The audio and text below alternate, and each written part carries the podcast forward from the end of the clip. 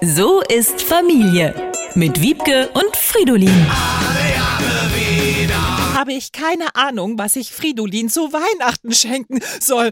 Ganz ruhig, Mama. Der Mann hat einfach keine Bedürfnisse und keine Wünsche. Dank dir bin ich halt wunschlos unglücklich. Bitte? Äh, äh, un, äh glücklich. Das war knapp. Und die Bedürfnisse, die ich ihm unterstelle zu haben, habe ich ihm einfach schon alle geschenkt. Im ersten Jahr habe ich ihm aus seinen kaputten Lieblingshandschuhen einen kleinen mit Lavendel gefüllten Bären genäht, damit er besser schlafen kann. Das hat ein bisschen zu gut funktioniert. Im zweiten Jahr eine selbstgenähte Patchwork-Sofadecke aus seinen mottenzerfressenen Lieblingspullis. Irgendwie zieht sich hier das Thema Upcycling durch. Hättest du ihm nicht einfach eine Spielkonsole schenken können?